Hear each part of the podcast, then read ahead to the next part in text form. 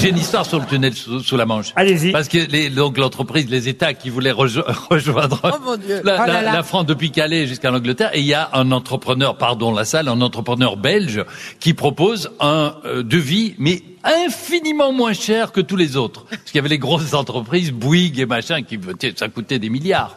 Et le type arrive avec un truc qui coûte quelques millions.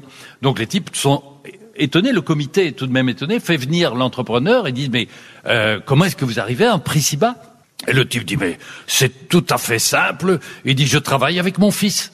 On dit oui, mais euh, et alors et, et alors ça n'explique pas. Il dit oui, mais alors lui il commence en Angleterre et moi je commence d'ici et on creuse et on creuse, on creuse, on creuse et on se rejoint au milieu. Et le type dit oui, mais enfin les calculs et tout et si jamais vous vous rejoignez pas, bah il dit alors vous avez deux tunnels pour le prix de un seul. Olivia.